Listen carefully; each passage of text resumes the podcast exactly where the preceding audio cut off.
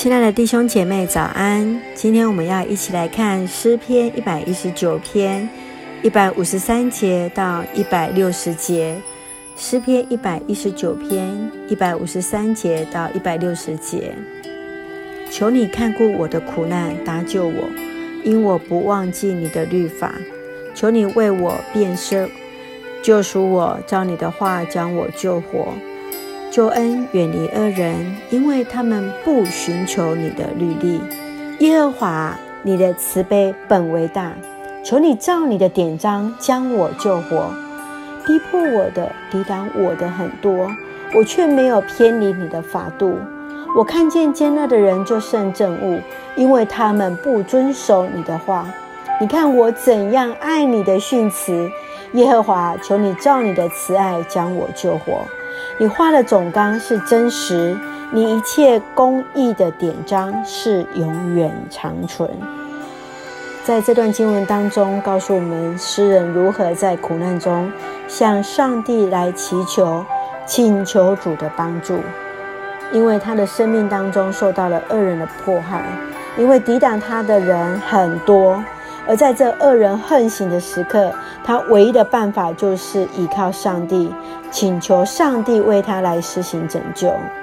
虽然在我们人人的当中，有时候会看到很多不公义的事情，虽然在我们自己在看待这些事情，好像已经到了尽头了，但是诗人依然放心的事情是，他知道二人所夸耀的只是暂时的。不欠钱的人的喜乐不过是转眼之间，他依然确信的是上帝必然实行最后的一个拯救。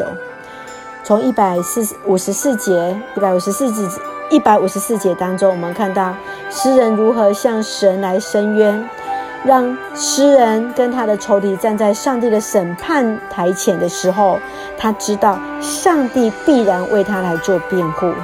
我们是不是也有这样的确信？确信上帝必然为我们伸冤呢？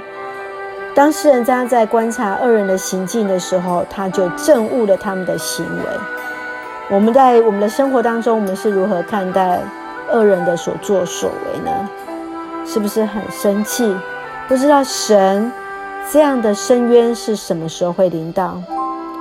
然而，我们依然确信的是，诗人在一百六十节所告诉我们的：你的话语的总纲是真实的，你一切公义的典章是永远长存。神的律法中心就是真理，是绝对可信靠的。今天我们来看上帝的话语对我到底是有多重要，而更应该清楚的是说，我们到底有多看重神的话语。愿上帝的话语来成为我们今天的帮助。成为我们今天改变的一个力量。我们一起来祷告，亲爱的天父上帝，谢谢你爱我们，让我们能够一早来领受你的话语。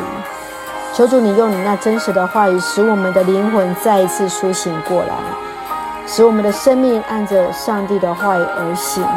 主啊，谢谢你，谢谢你，我们确信你的话语必然成为我们最大的力量跟帮助。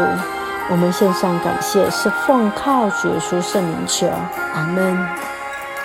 让我们再一次来看今天的金句，诗篇一百一十九篇一百五十九节。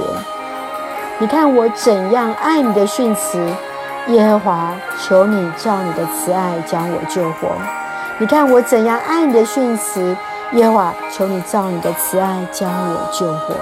愿上帝的话语来成为我们一生的帮助。谢谢主。